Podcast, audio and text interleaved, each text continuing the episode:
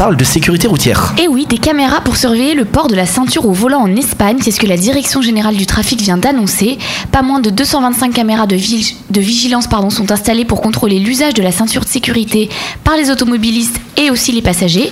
Alors la majorité d'entre elles sont sur les routes bien évidemment qui ont le plus grand taux de mortalité et le reste sur les axes les plus fréquentés. Alors pendant deux mois, il y aura un système. En fait, les automobilistes seront filmés euh, sans leur ceinture de sécurité. Ils recevront un courrier de sensibilisation. Donc au début, c'est un peu sympa. Et après cette période, ils écoperont d'une amende de 200 euros et 3 points en moins sur leur permis de conduire. Pour toi, c'est sympa de recevoir un courrier de sensibilisation. Bah, c'est mieux que 200 euros d'amende. Am- Amandine, elle est tellement morte de faim, personne ne lui écrit que si elle reçoit un courrier de sensibilisation de la sécurité routière, elle est contente. Non, mais c'est vrai que c'est mieux que de recevoir les 200 euros direct. Quoi. Voilà, disons qu'ils sensibilisent d'abord et après on doit payer l'amende. Et d'après l'État espagnol, l'idée est de sauver des vies, hein, bien sûr, pas de récolter des fonds, puisque la ceinture hein, permet de réduire de 60% quand même le risque de décès lors d'un accident. Mais après, c'est sur les vieilles voitures, parce que sur les nouvelles voitures, si t'as pas la ceinture, ça bip dans tous les sens.